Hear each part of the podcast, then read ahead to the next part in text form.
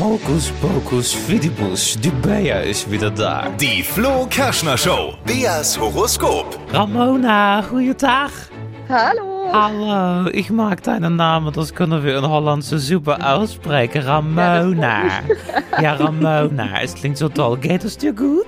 Ja, sehr gut. Bist du ein bisschen aufgeregt, was? Ja, Wahnsinn. Ja, das wäre ich an deiner Stelle auch. Oh, ich spüre, du bist der Wasserzeichen, oder? Ja, Sag an, welches bist du? ich bin Fische. Ah, de Mond steht gerade im Kugelfuß. Das ist ein bisschen brenzlig, aber egal. Ramona, was arbeitest du?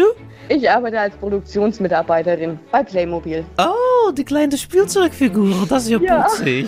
So, Ramona, ich habe es für dich in die Kugel eingegeben. Jetzt muss ich mal kurz gucken. Das ist, mm, ja, sie ist warm. Pass auf, hier steht, Liebe. Sie stehen auf kleine Männlein. Größe spielt keine Rolle. Das haben wir die letzten Jahre schon gelernt. Ramona, ich vermute, es ist nicht nur bei die Körpergröße, nicht wahr?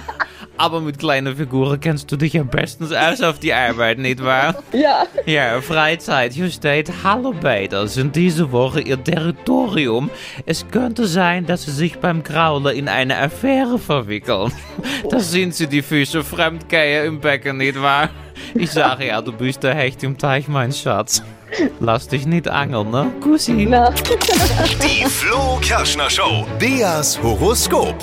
Und jetzt seid ihr dran, bewerbt euch für den verrückten Blick in die Sterne. Einfach eine WhatsApp mit Sternzeichen und Job an die 0800 92 90 92 9.